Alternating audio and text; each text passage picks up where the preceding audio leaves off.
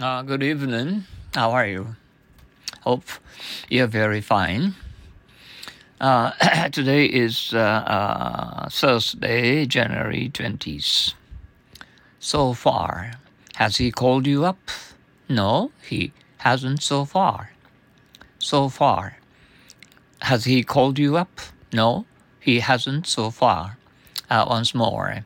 So far. Has he called you up? No, he hasn't so far. Fare. How much is uh, a fare? It's a hundred yen. Fare. How much is uh, a fare? It's a hundred yen. Once more. Fare. How much is uh, the fare? Uh, it's a hundred yen. well, maybe I'm having a slight cold. Watch out for it. Uh, take care of yourself and uh, warm up at night.